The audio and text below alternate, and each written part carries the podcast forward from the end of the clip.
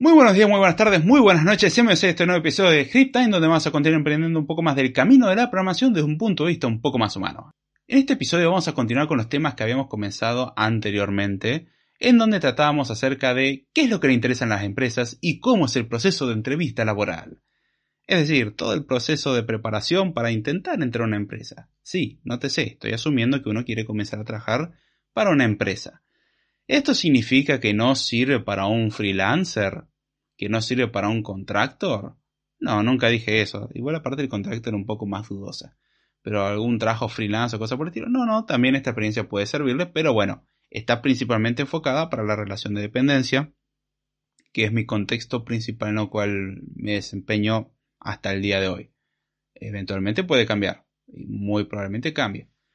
Pero La idea es enfocarlo en base a mi experiencia, cosa que me deja lugar a decir Warning, advertencia, este episodio contiene mucho contenido basado en mi experiencia, con lo cual hay cosas que van a ser subjetivas y puede que no sean replicables en todos los casos. No debe ser tomado como regla general. Lo digo básicamente porque siempre hay algún avivado el cual dice a mí me pasó diferente.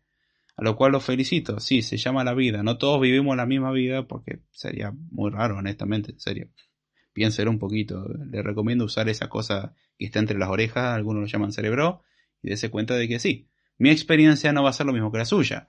Puede que mi experiencia suene afortunada para algunos y otros puedan decir, hey, yo en mi primer trabajo empecé a ganar seis mil dólares haciendo clic en un botón. Eh, puede ser sea, yo sé que hay gente que gana mucho más que yo y que le va mucho mejor que a mí y que es mucho más profesional que yo en mucho menos tiempo. Y hay gente que es más lenta que yo y que gana menos que yo y etcétera eh, en mucho más tiempo. Y ya está, no, no hay nada malo, cada uno tiene sus capacidades y listo.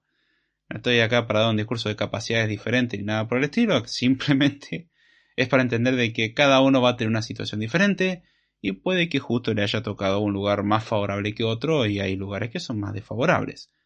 Pero bueno, ¿a qué va este episodio? Bueno, continuar un poquitito con lo que habíamos empezado anteriormente, es decir, nosotros estábamos interesados en entrar en una empresa, queríamos prepararnos para empezar a trabajar en una, entonces estudiamos, hicimos todo lo que dije en el episodio anterior de Script Time, a lo cual mi recomendación es, bueno, no sé, vayan allá y hagan caso a lo que digo o presten atención aunque sea y dejen los respectivos comentarios que quieran dejar, es más que bienvenido. Y bueno, nosotros pasamos por el proceso de entrevista laboral, el cual puede ser corto, o largo, cada uno verá, o entró directamente porque magia. Y finalmente tenemos el trabajo, a lo cual antes que nada, felicitaciones, usted tiene un trabajo. Bienvenido al mundo de la programación aunque sea. Puede que sea su sueño hecho realidad o su mayor pesadilla, ya lo descubrirá dentro de poco. Pero bueno, la idea de este episodio tampoco es ser súper intensivo, es más bien contar un poco mi experiencia, obviamente sin dar nombres ni nada, he tenido experiencias más agradables que otras. Esto involucra tanto entrar a una empresa por primera vez, ¿y cómo sería esto que volviste a la misma empresa? Eh, no, no, o sea, entrar a la empresa por primera vez o cambiar de proyecto dentro de la misma empresa. A lo cual, voy a marcar algunas distinciones que pueden hacer variar, perdón, algunos criterios que pueden hacer variar eh, un poco la experiencia. Número uno, el tipo de empresa y número dos, el seniority. ¿Por qué?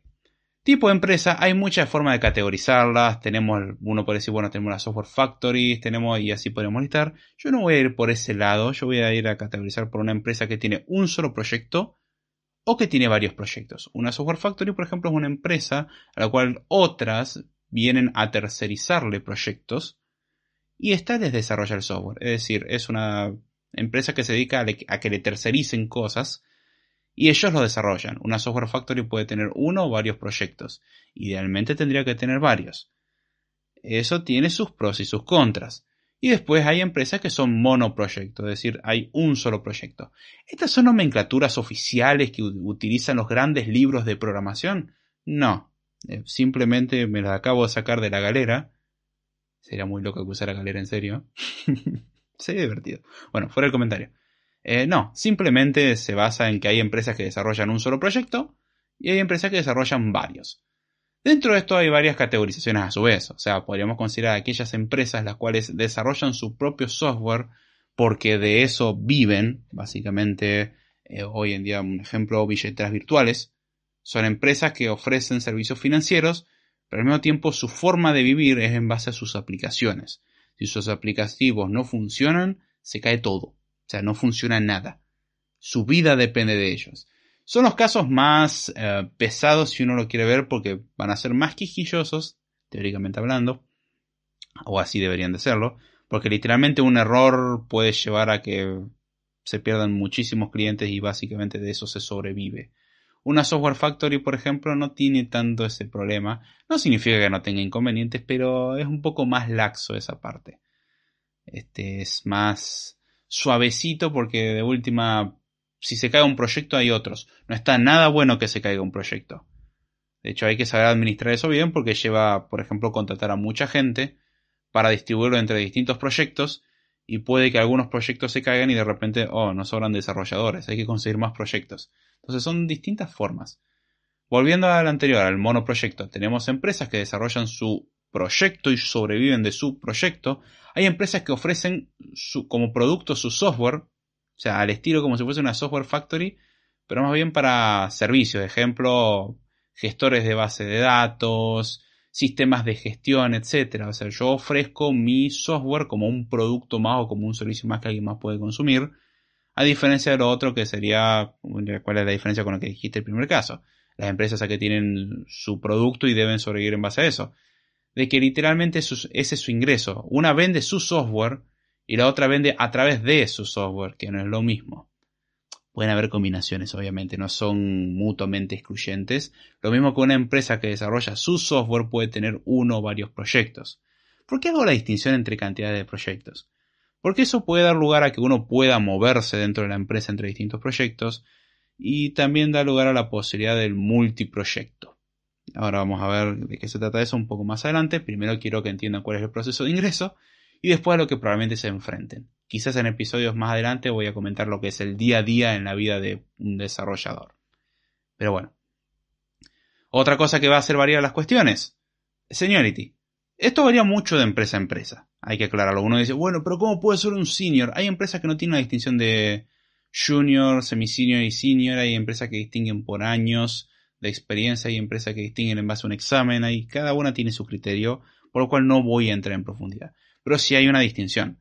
Hay gente que tiene más responsabilidades que otra y generalmente una persona con más experiencia va a tener más responsabilidad que una persona con menos experiencia. Eso es importante tenerlo en cuenta. No se sienta frustrado si usted, mi querido amigo trainee o junior, eh, le dan pocas tareas.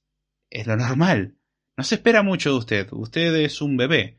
Usted va a cometer muchos errores y usted le va a costar a la empresa dinero. Sí, uno sin experiencia le cuesta generalmente a una empresa dinero. Uno esa pérdida temporalmente. La idea es que no sea por tanto tiempo y uno pueda desempeñarse lo suficientemente bien en un tiempo razonable de forma tal de que empiece a hacer ganancia o a generar ganancia. Si uno empieza a generar pérdida constantemente durante un periodo demasiado prolongado de tiempo, muy probablemente usted sea despedido. Mi recomendación es que se tome todo esto en serio y bueno, este, se esfuerce en hacer bien su trabajo. Yo sé que en el primer trabajo uno va a cometer muchos errores. Yo mismo los he cometido y sigo cometiendo errores. Uno no, es, no está exento. Trata de no ser tan burdo.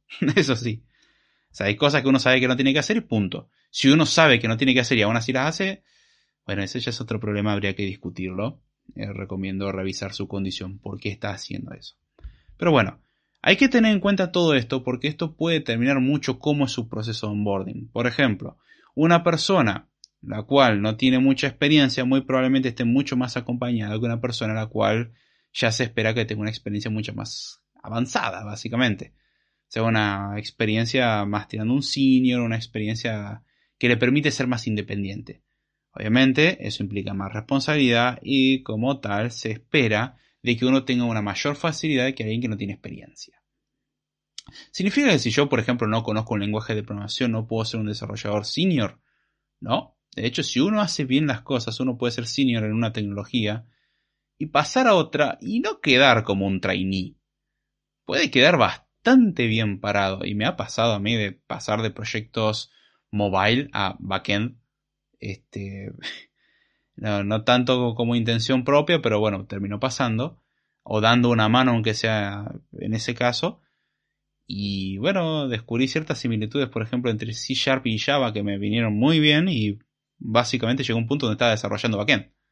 Y de forma independiente. O sea, hace esto en backend y lo hacía. ¿Significa que era el más pro haciéndolo? No. Pero ya toda la experiencia que tenía como desarrollador mobile a mí me sirvió. Ah, sí, por cierto, contexto. Eh, mi trabajo principal hoy en día, al menos es desarrollo mobile.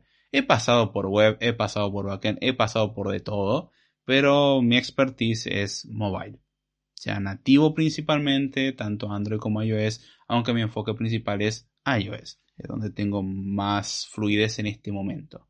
¿Qué es lo que va a pasar el día de mañana? No tengo la más pálida idea, ya veré. Suena como que no me importa. No, no, me importa realmente, pero tampoco para volverme loco. Este, entonces, bien, la responsabilidad que le van a dar a uno puede determinar un poco cómo va a ser su proceso de ingreso a una empresa. Vamos a asumir desde lo más básico y de ahí más vamos, voy a ir comentando cosas. Asumamos de que pasamos las entrevistas y empezamos a hacer todo el papeleo que corresponde a la parte legal que corresponda, básicamente. Eso fue redundante, lo siento. Pero bueno, tenemos al principio todo un proceso de papeleo legal en donde nos registramos, eh, hay que darse alta en el fisco si corresponde, etc. Eso no tiene nada que ver con este episodio. Yo voy a hablar más del lado del software. Suponiendo de que todo lo que es legal está hecho, además de que probablemente usted firme algún que otro contratillo de confidencialidad, lo cual recomiendo respetar de ser posible, este, supongamos que pasamos por todo eso, lo que probablemente uno se va a encontrar es con uno de los lanzadores más obvios de red flags que existe para alguien que está ingresando a una empresa, asumiendo que no hubo ninguna red flag eh, durante el proceso de reclutamiento barra entrevistado. Eh, y primera parte del onboarding con todo el papel legal. ¿A qué me refiero con una red flag? Alguna alerta, algo que nos llame la atención de forma negativa. O sea, algo que nos dice, mm, esto no está bueno. Esto es algo que tristemente veo que suele ser pobre en prácticamente cualquier lugar donde he estado. Hay lugares que han sido mejores que otros, que es eh, todo este proceso de inducción o de onboarding, o sea, el proceso de ingreso básicamente a un proyecto. ¿Y en qué consiste esto? Bueno, tiene múltiples partes. Una de ellas, credenciales. ¿Qué es esto? Eh, cosas que le sirven a uno para identificarse y poder acceder a distintos productos y o servicios para poder trabajar con normalidad. Puede que a uno le provean una máquina o puede que uno tenga que usar su máquina personal. Preferentemente que le provean una máquina. Aunque también es cierto que muchas veces cuando una empresa provee una máquina provee un pedazo de chatarra más que una computadora.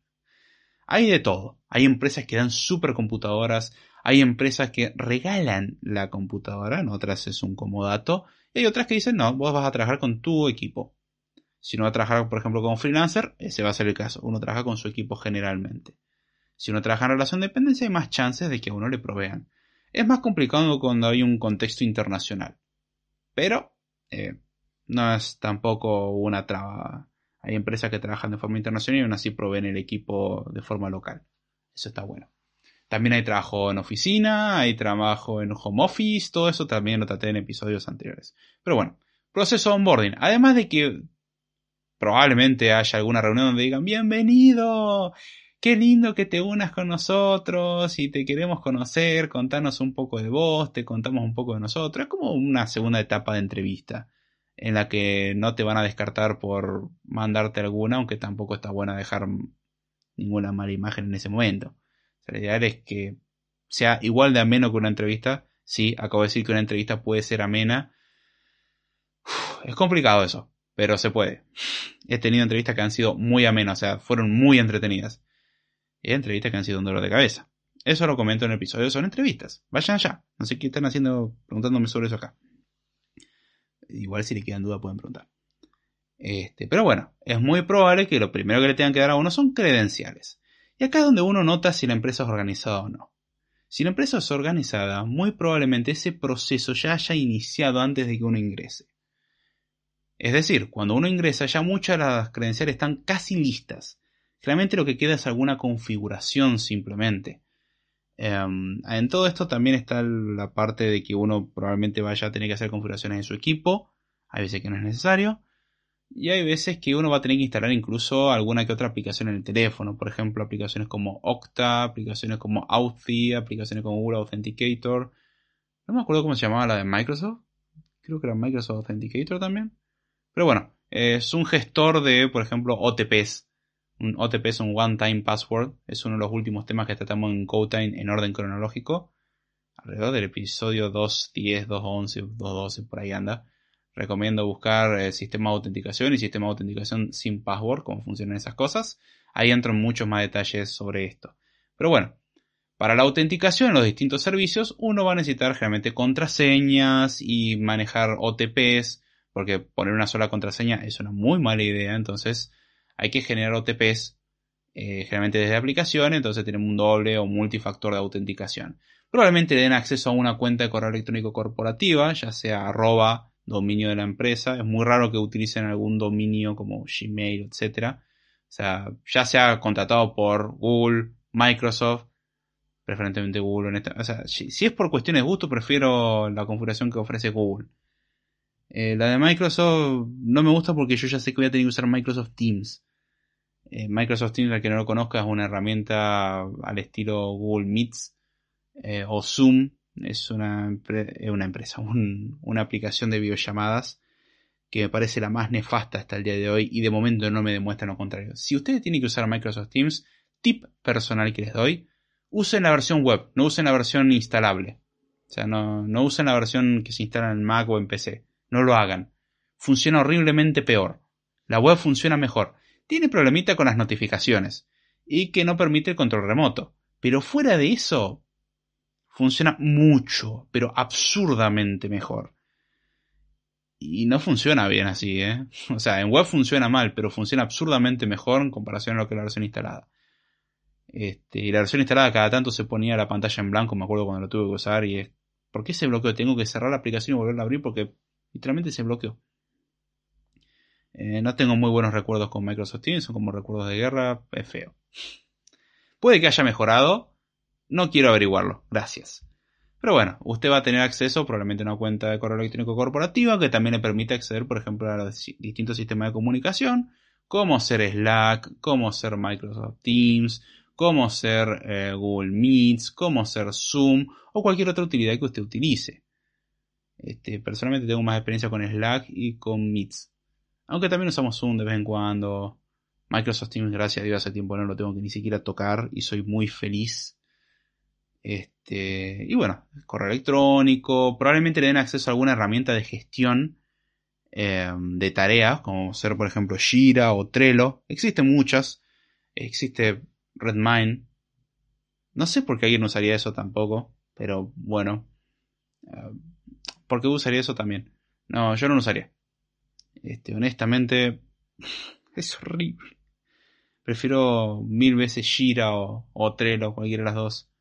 Cada uno tiene sus pros y sus contras. Como que Jira es más completo en cierto aspecto, honestamente. Después también se puede usar Slack como sistema de mensajería, aunque gracias a plugins como Huddle, creo que es un plugin, uno puede hacer llamadas eh, que está bastante bien, ¿eh? Y tiene música de ascensor también.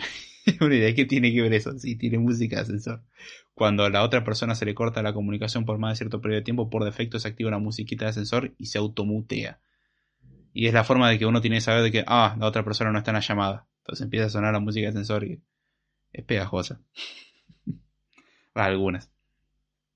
Pero está bueno. Eh, bueno, son las herramientas de comunicación, correo electrónico ya dije, gestión de tareas como Jira, Trello. Recomiendo aprender a usarlas. A ver, esto voy a aclarar. Muchos dicen, oh, yo no sé usar Jira. ¿Qué haré? La empresa no me va a creer. Créese una cuenta Jira y pruebe a hacer cosas. No es muy complicado, honestamente. Para la mayoría de las cosas es sencillo. Vea tutoriales en YouTube. No, hay que hacer un super curso intensivo de Jira de 12 horas. Es, es sencillo, es bastante... La idea es justamente las herramientas de gestión que no sean una pesadilla, sino que simplifiquen la gestión, no que la compliquen. Entonces usar cosas como Jira es en general sencillo. Otra recomendación personal, sean perseverantes en su uso. Eh, hay que usarlas. O sea, para algo están y traten de dejar todo lo que sea posible asentado ahí. Hay otras herramientas, la empresa puede tener su propio software de gestión, no importa. Le van a dar acceso a ese tipo de herramientas. También probablemente le den acceso a su cuenta de Git o de sistema de control de versiones realmente. Git siendo el más conocido. Eh, che, para Git no era una tecnología que permite gestionar versiones en principalmente código. ¿Qué tiene que ver una cuenta en esto? Bueno, generalmente uno va a subir los cambios a algún repositorio remoto. Generalmente GitHub, GitLab, Bitbucket o algún otro. GitLab incluso permite la variación de que uno puede tener hosteado en su propio servidor una instancia de GitLab, ventaja de open source, o puede uno usar el, propio servicio que da GitLab como tal. O sea, si uno no tiene sus propios servidores, eh, bueno, se ahorra un montón de cuestiones, al mismo tiempo uno tiene que mantenerlo. O sea, uno no depende de, que la página de GitLab no esté caída, depende de que nuestro servidor no esté caído. Otro software que probablemente van a tener que trabajar, VPN. Para hacer, para acceder de forma segura a un montón de características, uno probablemente va a tener que usar una VPN. No, no estoy hablando de NordVPN o alguna de esas que son muy conocidas. Estoy hablando de una VPN para conectarse como si uno estuviese localmente en eh, la red de la empresa. Justamente eso es una VPN Virtual Private Network. Es una eh, eh, red privada virtual. Es decir, simulamos como si nosotros estuviésemos conectados en la internet de la empresa. Es como si nosotros estuviésemos conectados al router de la empresa, pero a distancia. E incluso aunque uno no esté a distancia, por cuestiones de seguridad, muchas veces termina pasando eso. De que la única forma de acceder, por ejemplo, a ciertas cuentas de Git, de la única forma de acceder a Jira, dependiendo del caso, la única forma de acceder a un montón de servicios eh, o a mm, back office etcétera, un back office es un panel de control básicamente, eh, es mediante la VPN. ¿Por qué? Porque alguien que no tenga las credenciales correspondientes no va a poder acceder teóricamente. Y si alguno se roba alguna credencial, simplemente basta con dar de baja esa cuenta y listo, ya no puede acceder. Es una forma interesante de proteger un montón de recursos. Obviamente una VPN implica un overhead, hay VPNs que incluso no permiten conectarse a Internet, es decir, si mientras uno esté conectado a la VPN, uno no puede usar Internet, me ha pasado de trabajar en ese contexto y es horrible, y ahí es donde uno se conecta a la VPN solo cuando es estrictamente necesario, o uno tiene dos máquinas, o empieza a tener cosas en el teléfono para decir, bueno, algunas cosas las puedo manejar por el teléfono mientras estoy conectado a la VPN. Como sea. Pero bueno, a uno le van a dar acceso a todas estas herramientas y probablemente mucho más. Hay herramientas de monitoreo, hay herramientas... ¿De qué más? De aprendizaje, también puede ser.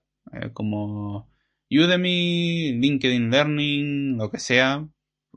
Pluralsight. Eh, a uno le pueden dar acceso a ese tipo de cuestiones. Ah, ¿Qué otras cosas se le pueden dar acceso? Bueno, back office, o sea, paneles de control. Eh, muchos paneles de control dependiendo del caso. Eh, pueden darle un acceso a Firebase en ciertos contextos y a otros servicios que se utilizan, etc. Se le van a dar una cantidad de credenciales descomunal, a lo cual mi recomendación es tengan un buen gestor de contraseñas, por favor, porque se van a olvidar todo y por cuestiones de seguridad que sean un gestor de contraseñas y que no sea guardado en archivo texto plano. ¿Sí? O sea, que esté protegido por una contraseña que no se la van a tener que olvidar, pero la mantienen de forma segura. La ventaja es que si algún día, por ejemplo, como es común, las contraseñas de VPN se expiran, uno genera una nueva contraseña y simplemente va ahí y lo actualiza, entonces no, no están tan a las manos. Y sobre todo los primeros días uno no se acuerda de nada. Recomendación, tenga contraseñas diferentes en cada una de las cosas que utilice, etcétera, y listo. O sea, con eso lo puede gestionar. Ahora, acá es donde la organización de la empresa se puede ver o no, al menos en esta parte del proceso, en cuanto que puede que a uno no le den todas las credenciales el primer día. Me han tocado casos donde ya en el segundo día tenía prácticamente tres cuartas partes o más de las credenciales, o por lo menos ya las credenciales que necesitaba para trabajar lo básico, las tenía todas. Faltaban alguna que otra credencial para alguna cosa específica como herramientas de monitoreo, etc. Pero yo ya podía empezar a trabajar sin necesidad de la herramienta de, de monitoreo. O sea, hay herramientas que son más importantes que otras. Por ejemplo, no tener acceso a la VPN suele ser grave.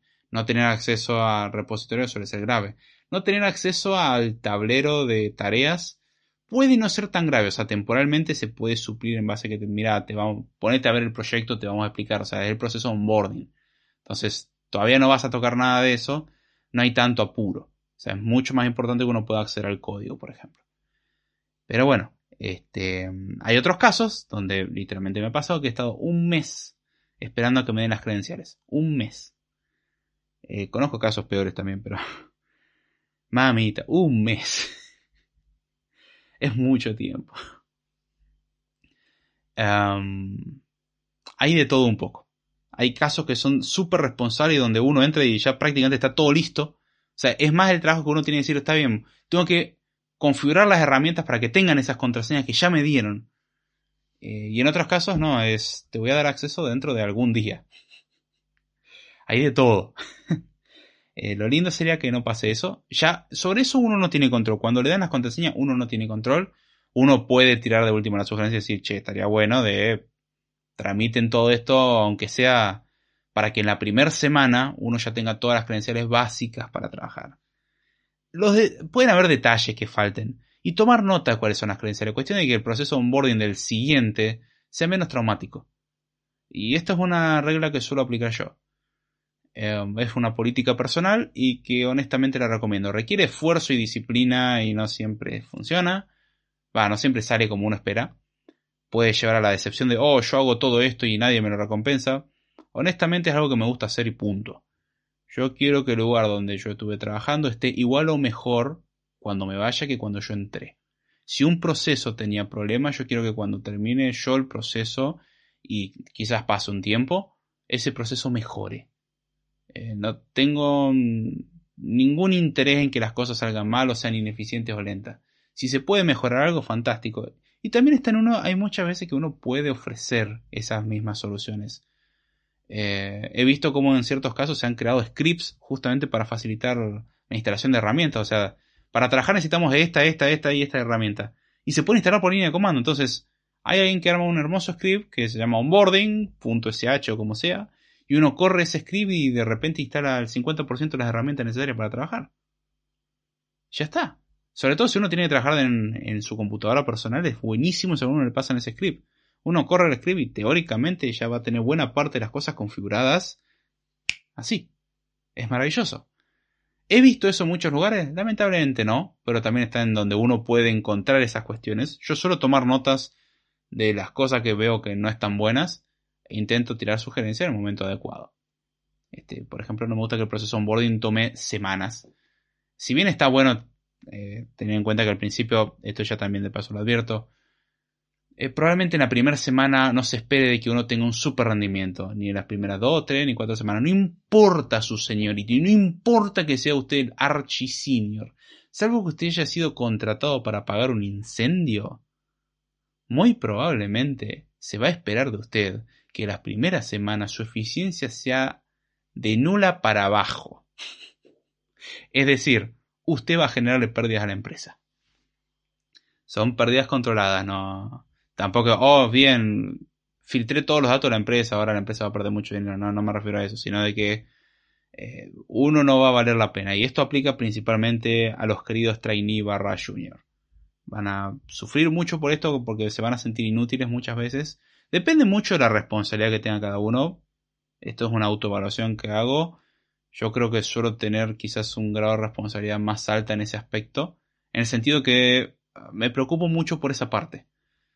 Em, al punto que le puedo llegar a dedicar un poco más de tiempo, sobre todo durante el proceso de onboarding, el eh, tiempo laboral. O sea, estoy dispuesto a, trabajar un poco más eh, de lo que corresponde en pos de mejorar eh, mi rendimiento al principio y obviamente eso le bajo el ritmo lo antes posible. O sea, no es sostenible a lo largo del tiempo. No es para demostrar lo cool que uno es, sino simplemente si me tengo que dar una hora más, me quedo una hora más. Nadie me va a estar controlando generalmente, salvo que el trabajo sea por oficina. Pero uno intenta, o yo por lo menos intento generar el, menor impacto posible. O sea, que la entrada sea lo más suave posible. Después, una vez que uno ya se mueve con más comodidad, es otra historia. Pero esa es una de mis recomendaciones. Tómese el tiempo para eso. Bien. Supongamos que tenemos las credenciales, la VPN está lista, la máquina tiene la cuenta configurada correctamente, ya sea que se sincronice con Active Directory o con lo que corresponda. No me importa, está todo configuradito y ya podríamos acceder a las cosas. ¿Qué es lo que sigue? No te sé cuánto tiempo le dediqué a hablar de credenciales. Sí. Pero esto no tiene mucha diferencia. Esta es otra de las cosas donde uno puede notar falta de profesionalidad por parte de la empresa. Documentación y capacitación. Con capacitación no me refiero a cursos, pero me refiero a que a uno le presenten el proyecto y digan, bueno, el proyecto consta de esto, esto, esto, esto y esto, y funciona más o menos así. Y sobre todo documentación. He pasado por de todo, nuevamente. He pasado por proyectos que estaban dentro de todo bien documentados y proyectos que estaban indocumentados. Suena mal el término, lo sé, pero eran proyectos que no, no, no había nada, era, toma, código, divertite. Puede ser un poco estresante ese proceso, no voy a negarlo. Pero bueno, acá es donde uno puede notar las cosas mejorables. Y es donde mi recomendación, haya o no haya documentación, obviamente si la hay, probablemente esto es menos necesario, pero si no la hay, sobre todo va a ser muy importante, arme su propia pequeña documentación. No es necesario documentar todo y entenderlo absolutamente todo. Mi consejo es no intente entenderlo todo sobre todo si la aplicación es grande, no le va a salir o no en un tiempo razonable, le va a tomar meses o años entender todo. Y puede que uno nunca entienda cómo funciona toda una aplicación, sobre todo si la aplicación, repito, es grande. Si es pequeña quizás es más fácil, pero no intente apenas entre entenderlo todo, ese es uno de los grandes errores, uno de los errores que yo he cometido muchas veces. Y me cuesta, me cuesta no cometerlo. Porque intento entender lo, más posible. Quiero tener el mejor contexto posible y no, no es tan manejable. Es tratar de meterse más de lo que uno puede masticar a la boca. No hay que hacerlo. Hace mal. Se van a lastimar, le va a doler la mandíbula, está feo. No lo hagan. Eh, intenten aprender lo necesario, las estructuras básicas e intenten encontrar patrones. Me sorprende, honestamente, me sorprende la incapacidad que veo en muchos casos de encontrar patrones. Es decir, no entiendo cómo funciona esto. Y yo mismo puedo decir, che, yo tampoco lo entiendo hasta que empiezo a, rasquetear código y debuguear, sobre todo a fuerza de debugger he aprendido mucho. Y darme cuenta de, hey, acá hay un patrón. Y en realidad algo que parece una estructura inentendible y gigante, de repente pasa a ser una estructura grande pero que tiene varios patrones que se repiten una y otra y otra vez. También uno se fija quién escribió el código y dice, ah, ya entendí el por qué. Este, hay gente que escribe un desastre de código hay gente que es súper estructurada. Dios bendiga a estos últimos. Em, pero bueno, uno tiene que tratar de encontrar patrones y muy probablemente su código lo tenga y puede que tenga muchos patrones, no solamente un solo patrón que se repite mil veces, pueden haber varios descúbranlos. Los nombres pueden ayudar, sobre todo si tiene nombre factory, por ejemplo, mapper, otro ejemplo, eh, no sé, converter, translator, lo que sea. Algo que tenga un verbo suele ser interesante, suele haber un patrón ahí.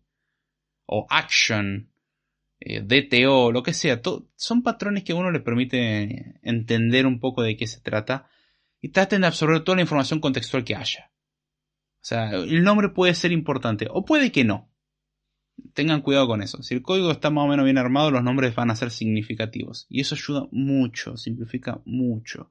Y es muy probable que haya algún compañero que los primeros días le digan, bueno, mira, el proyecto es más o menos así, y así funciona, y entender esto. Incluso pueden que los primeros requerimientos los tengan al lado, sobre todo si es presencial, y los acompañen. O sea, es como, bueno, trabaja, yo te guío. En muchos otros casos no hay tiempo para eso, pero la exigencia es sumamente baja. O sea, el requerimiento que se le pide a la persona se le da más o menos una pista por dónde está, se le pide un requerimiento y se le ofrece toda la ayuda que es necesaria. Pero también, sobre todo si se espera que tenga una expertise mínima, em, no se le da todo en la boquita y como, mira, esto vos tenés que ir acá y tocar este botoncito y ahora hacer esto y cambiar esta línea por esta. O sea, cuanto más experiencia se espera que tenga uno, más independiente se espera que uno pueda llegar a ser. Entonces, con menos información uno tendría que ser capaz de hacer más cosas. ¿Y cómo obtengo ese grado de experiencia? Práctica, práctica y más práctica. No hay otra. Es trabajar, trabajar y trabajar. Punto. No, no hay otra forma. Es como, ¿cómo aprendo a, programar bien? Programando mucho. ¿Cómo se cómo se es un buen músico? Tocando como si no hubiese un mañana. Practicando, practicando y practicando. ¿Va a ser fácil? Probablemente no. Pero esto sobre todo para aquellos que recién empiezan en su primer trabajito no se desilusionen. Va a ser una fuente de frustraciones porque sus expectativas se van a romper constantemente. Uno va a esperar, no, yo voy a tener un super sueldo ultra alto y me voy a rascar todo el día. No, lo siento, no. Y uno va a ser sumamente incapaz. ¿Eso tiene que poner trabas a la hora de trabajar? No. Uno tiene que poder trabajar de todas maneras y superarse. Y tomen nota de sus errores, tomen nota de sus errores. Si ven que en un momento hicieron una suposición mal y encuentran un patrón en esa suposición, tomen nota de la suposición. Y cada tanto releanla, porque se van a olvidar, y se lo juro, se van a olvidar, por lo menos por un buen tiempo, que cometieron ese tipo de errores. Y está bueno refrescar la memoria, porque cuando uno encara un problema puede acordarse, ah, momento, me voy a fijar si no es esto. Quizás es esto que ya lo resolví un montón de veces, sobre todo si lo resolvieron varias veces. Entonces, tengan paciencia. Esta carrera requiere de mucha paciencia. Si no la tienen, la van a tener que aprender o van a tener un sufrimiento increíble. Su grado de masoquismo va a ser algo jamás antes visto probablemente. No recomiendo ir por esa vía, recomiendo ir por un camino más agradable, que es bastante complicado, pero se puede. Yo pude, te calculo que también. Me ha costado mucho y es algo que toma tiempo. Eh, yo me acuerdo cuando había comenzado la carrera y todo, pensar, wow, ¿cómo hace esta gente para pensar un programa y lo arma y tiene sentido y lo entiende? Y después al rato viene y lee el código y lo entiende. Y se le ocurren cómo resolver cosas y leen dos líneas y decir, el problema está acá. A mí me fascinaba ver eso llegó un punto donde empecé yo a ser capaz de hacer eso. No, no hubo un momento de que, ajá, ahora tengo el poder. Es algo que uno se va dando cuenta con el tiempo y de que cada vez le resulta más fácil. Y donde si uno hace las cosas bien también empieza a buscar cosas más difíciles para resolver. Pero bueno. Acá es donde uno va a encontrar muchos problemas porque muchas veces las cosas no están documentadas las capacitaciones dejan mucho que decir, como, bueno, este es el proyecto, es una aplicación de Android, tiene estas aplicaciones, estos botoncitos y bueno, no sé, fíjate. Esto también depende mucho del factor humano. Ahí los compañeros que uno tenga, la, el management que haya, eh, los líderes que hayan, etcétera, tienen un impacto muy grande. Hay compañeros que te pueden salvar la vida en ese aspecto de que al principio te van a dar una mano como si no hubiese un mañana y uno va a querer abrazarlos y no soltarlos y agradecerles. Hay gente que da gusto trabajar con ellos porque es increíble incluso con la experiencia que tienen. Y no estoy hablando de gente que recién está empezando, de gente que tiene una experiencia impresionante y sin ningún egoísmo ni nada. Dicen, che, ¿crees que te doy una mano? Y es hermoso. Es honestamente hermoso. Hay gente que si uno no la tuviese que ver nunca más en la vida, mejor. hay de todo, repito, hay de todo. Me ha tocado trabajar con gente muy responsable, gente que no quiere compartir su secreto porque es el único que sabe cómo funcionan las cosas y si sabe alguien más cómo funcionan las cosas corre peligro porque es lo único que tiene, o sea, tiene el, eh, de reina el conocimiento y eso es una muy mala señal. No necesariamente de la empresa, aunque si esa persona se va, la empresa va a sufrir mucho. Aunque, siendo honestos, esas personas suelen ser o tender a ser muchas veces incompetentes. O sea, si es un problema de gestión de la empresa, eh, puede ser cualquier cosa. Si es un problema de la persona, eso puede tender a indicar incompetencia de la misma, por lo cual la única forma de mantener su trabajo es tomando de rehén el conocimiento. Este, también puede ser culpa de que la empresa no gestione bien y esa persona se aprovechó de eso. Hay otros casos en donde no, uno hace las cosas como corresponden y aún así, este, cuando se va deja un gran agujero que es muy difícil de rellenar porque es la persona que tomó todas las decisiones importantes y eso es un problema. Sobre todo si tiene una expertise razonablemente grande. Em, pero bueno, ahí es donde yo suelo tomar nota y siempre armo mi mini documentación. El proceso de onboarding a un proyecto es algo que todavía no encontré la fórmula mágica. Me encantaría encontrarla. Pero hacer dibujos, diagramar, tomar notas, ayuda un montón. Notas que probablemente estén mal. Notas que sean imprecisas.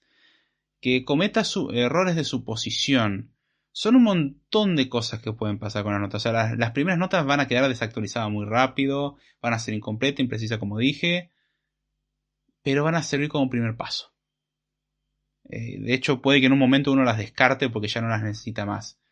Pero es un buen primer paso y es muy importante que uno las construya. No importa la documentación que ya exista. Obviamente eso simplifica mucho. Pero hay detalles que a uno se le va a escapar o hay cosas que uno no se va a acordar. Entonces está bueno tomar esas notas. ¿En dónde las toma? Donde quiera. Evernote puede usar las notas de iOS, de Android, alguna otra aplicación, puede usar eh, alguna aplicación de Google o Microsoft, puede usar un papel, un pizarrón, donde usted quiera. Tome las notas de ser preferible, no tanto un pizarrón, salvo para algo temporal, porque el pizarrón se borra, en cambio en un papel es más probable que persista a lo largo del tiempo, lo mismo que guardar en un documento. Yo alterno un poco entre papel y Visual Studio Code en este momento. Este, si son aplicaciones, diagramen flujos de pantallas. Y así, o sea, intenten entender las cosas, ténganse todos los datos posibles que ustedes vayan comprendiendo. Y repito, va a ser imperfecto, pero ténganlo. Y hay veces que eso mismo se puede convertir en documentación. Me ha pasado, hay proyectos que no tenían documentación alguna y los he documentado. O sea, he hecho mi documentación, se la he mostrado al resto y he dicho, esto es lo mejor que tengo de momento para ofrecerle, está basado en notas personales así que está incompleto, pero es mejor que nada. Para alguien que está empezando yo creo que es mucho mejor que nada eso. A tener que confiar, sí, sí, esto más o menos funciona así, tiene este patrón de diseño y ya está. Y el que está entrando no entiende nada, está asustado todavía, no sabe dónde está parado, tiene un lío de credenciales en la cabeza. Entonces está bueno dejar algo en donde uno pueda ir y leerlo. Después puede decir, che, no entendí nada. Eso es posible. Pero dejar algo. Repito, Tratar de dejar algo mejor eh, cuando uno se va a como cuando estaban las cosas cuando uno llegó. Eh, este aspecto es uno de los que muchas veces veo débil. Y acá es donde vuelvo a traer a colación el tema de empresas que tienen un solo proyecto y empresas que tienen multiproyecto. Cuando hay un solo proyecto, mal que mal todos más o menos saben cómo funcionan las cosas. O hay un conocimiento muy general, entonces es más fácil la transferencia de conocimiento. Cuando hay multiproyecto, hay proyectos incluso donde uno va a trabajar solo. Hay proyectos donde uno va a trabajar acompañado. Cuando uno va a trabajar acompañado es un poco más fácil. Ahora, ¿qué pasa cuando uno va a trabajar solo? Y me ha pasado, hay proyectos donde he caído, era el único que iba a trabajar en el proyecto, y venía un proyecto transferido a otra empresa y no había documentación. O sea, se dio una inducción así muy rápida de la empresa anterior a la nueva, así como, te presento más o menos a grosso modo cómo funciona esto, pero Fin. Entender en profundidad cómo funciona era una cuestión de debug y paciencia. Y fue un proceso que la verdad es raro. No lo recuerdo como algo malo. No lo recuerdo como algo negativo. Tuvo sus momentos pesados. Pero tuvo sus momentos muy gratos. Y me ayudó a fortalecer un montón de skills a, fortalecer un montón de capacidades y habilidades que en parte tenía, otras que no y las fui adquiriendo. Me permitió practicar un montón y aprender a un poco a adquirir contexto de una forma... Ah, o sea, me facilitó el adquirir contexto con poca información. ¿Significa que soy un experto en hacer eso? ojalá. no.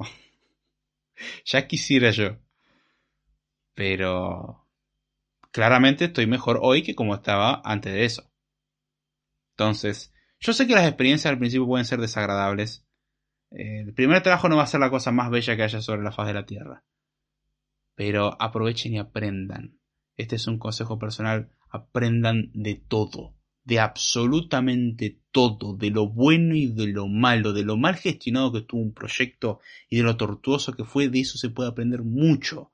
Por ejemplo, todo lo que no hay que hacer y lo que sí habría que haber hecho. Aprendan de todo, todo sirve. incluso trabajar en cosas raras o cosas muy específicas, todo sirve. Si uno hace bien las cosas, uno puede aprender de todo, y no solamente en programación, en cualquier parte de la vida.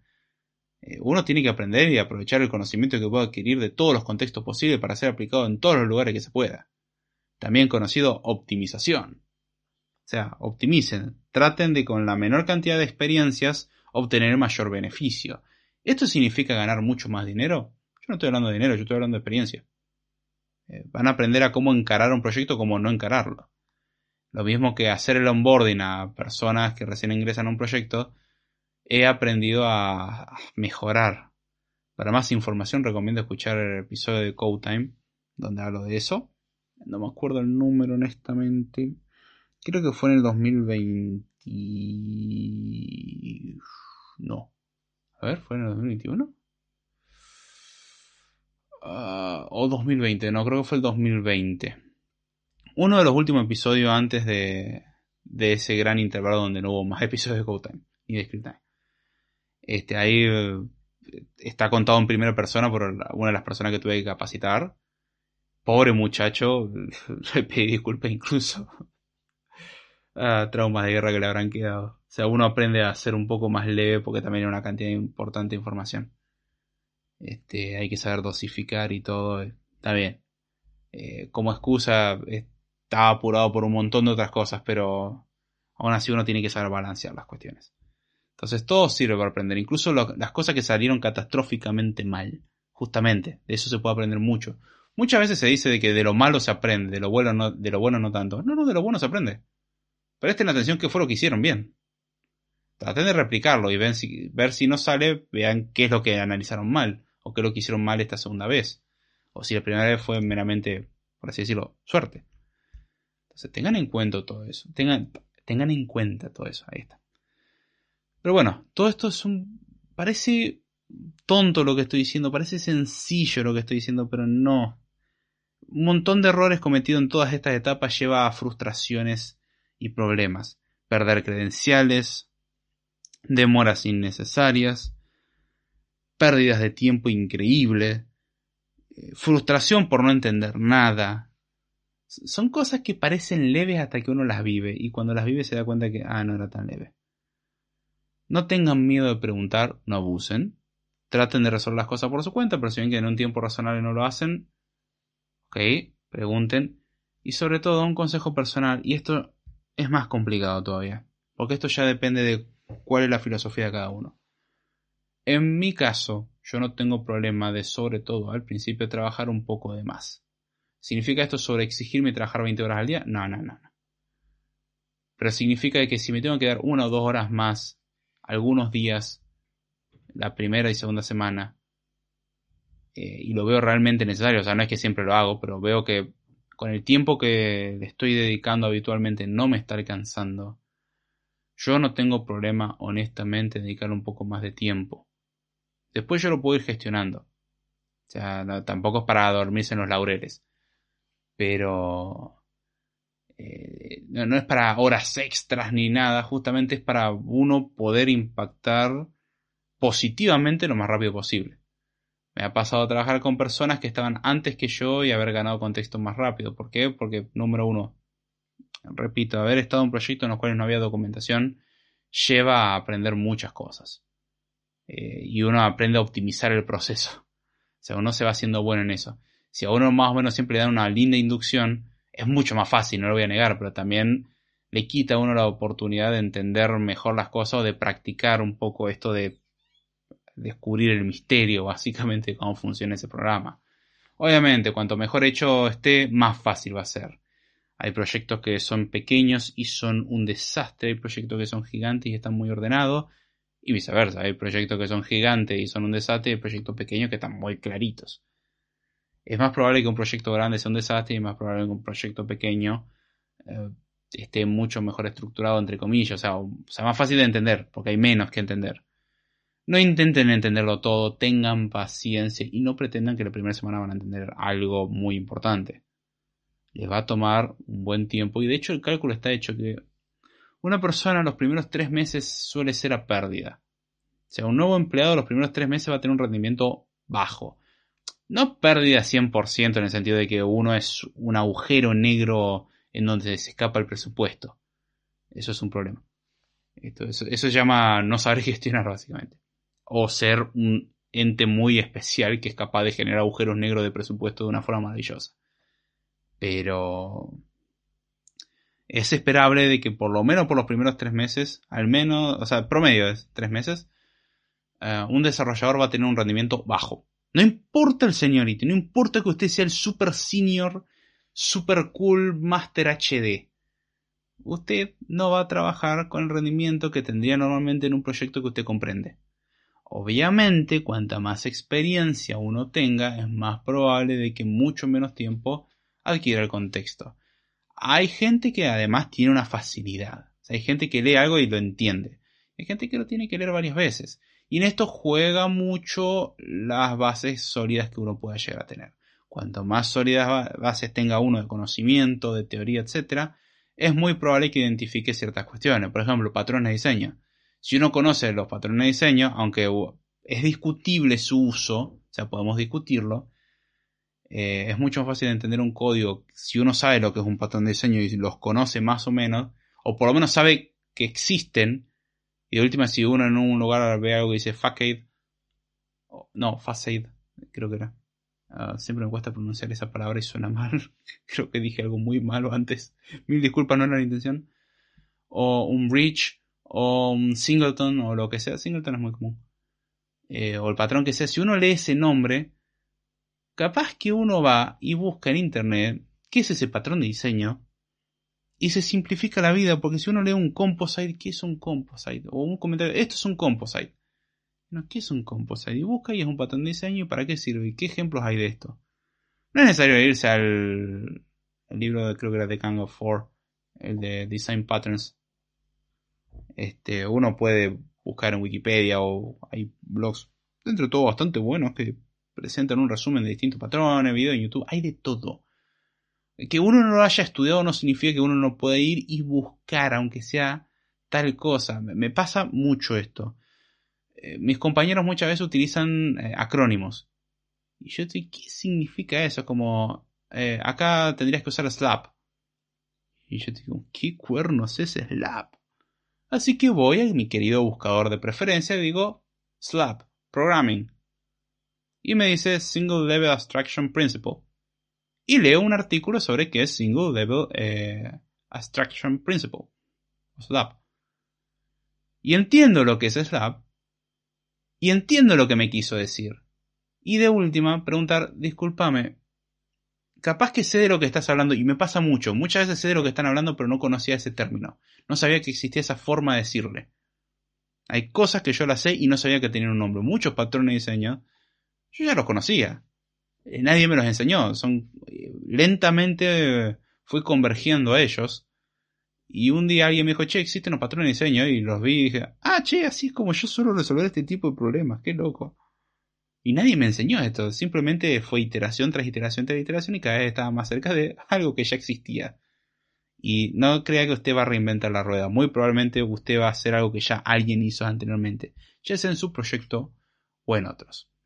En todo esto como resumen, su equipo puede hacer una gran diferencia entre que su experiencia de onboarding sea algo agradable o no. Puede que dependiendo de su empresa usted em, tenga una introducción mucho más completa, incluso presentando qué hace cada equipo, los proyectos que hay, interactuando con ellos. Pueden haber dinámicas que tienen en la empresa ya de cosas fuera de lo que es eh, el día a día. O sea, cosas que son fuera de lo que es el desarrollo, mejor dicho. Son parte del día a día.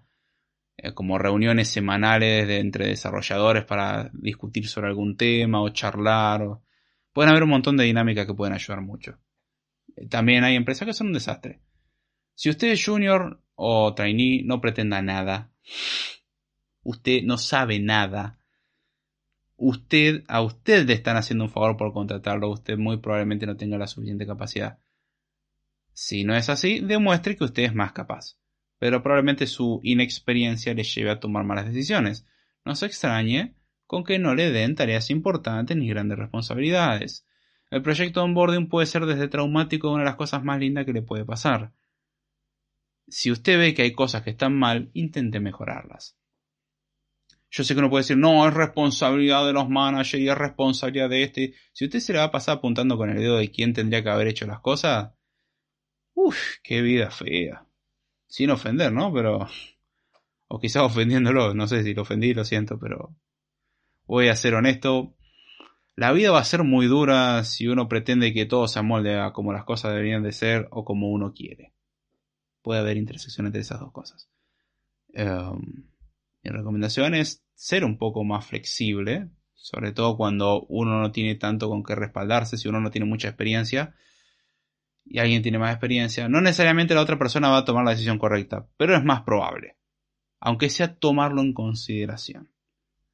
Un junior o un trainee muchas veces va a ignorar ah, un montón de cosas importantes y va a pensar de que su solución es perfecta y soy un excelente pincha globo en ese aspecto. Eh, vienen feliz y yo voy y reviento la bruja y hago una pregunta. Che, ¿qué pasa si hago esto? Eh, hay que saber hacerlo con tacto. Cada vez me sale mejor. O sea, al principio puede sonar brusco y la idea es no hacer sentir mal al desarrollador, pero hacer una pregunta. Sin, sin sonar rudo ni nada. Es simplemente decir, discúlpate, a ver, vos me estás queriendo decir que tal, tal, tal, tal y tal cosa, ¿no es cierto? Sí. Bien. ¿Qué pasa si ocurre esta cosa? y hacer que la propia persona se dé cuenta de eso. Puede llevar a grandes cosas. Entonces, sé que es difícil, hay de todo un poco, intente mejorar los procesos, usted mismo puede mejorar su propio proceso de onboarding, o sea, puede que sea traumático, trata que no sea lo mismo para los demás. Incluso puede que hasta sea recompensado de forma monetaria. Si no lo es, no se sorprenda. Usted hizo lo correcto y se terminó. Así que bueno, a grosso modo creo que con eso abarcamos un poco lo que suele ser un proceso de onboarding. La dinámica de cada empresa puede variar. Si hay un multiproyecto puede pasar de que uno cambie de proyecto y pase a un proyecto donde haya otras personas o donde no haya nadie, o sea, usted sea el primer desarrollador en ese proyecto y haya documentación o no, hay de todo. He entrado a proyectos bien documentados y he entrado a proyectos prácticamente desnudos, no en un sentido literal, gracias a Dios. Eh, pero sin casi contexto. Y, bueno, tenemos un machete, estamos en el medio de la jungla, hay que hacer lo que se pueda. Después vienen otros desarrolladores cuando se empieza a incorporar gente al equipo. dicen, wow, ¿cómo hiciste todo esto sin documentación? a fuerza de debugger y fuerza bruta. no hay otra. Cuando las condiciones son adecuadas es precioso, hay veces que no lo son, y esas son oportunidades que hay veces que no se quieren repetir, pero valen oro. Aprenda de las cosas que usted no volvería a hacer jamás en su vida, pero que valieron la pena, porque algo aprendió de ello. Y bueno, ya con eso creo que podemos cerrar el episodio de hoy, creo que estuvo bastante bien. Espero que dejen algún comentario comentando alguna de sus experiencias ya sea entrando en la empresa o qué piensan al respecto o dudas que hayan quedado, cosas que vean que me fui muy por las ramas o que les interese que trate, son más que bienvenidos en los comentarios. Si usted mismo quiere participar en un episodio en vivo y comentarnos todo esto, o incluso en diferido, o sea, grabarlo en conjunto y hacer un episodio al respecto, es más que bienvenido. Los medios de contacto están en la descripción del video, los medios de contribución tenemos desde los habituales como me gusta, compartir y esas cosas que ayudan un montón y saber qué es lo que piensan al respecto, como los no tan convencionales como, por ejemplo, ayuda monetaria. Si lo quiere hacer, es más que bienvenido. Yo no me pienso quejar. No sucede, pero uno siempre puede soñar. Así bueno, espero que todo esto les haya sido de utilidad, les haya interesado, al menos haya saciado un poco su curiosidad o los haya entretenido. Y ahora sí, ya sin mucho más, con esto me despido, espero que les haya gustado y será hasta la próxima.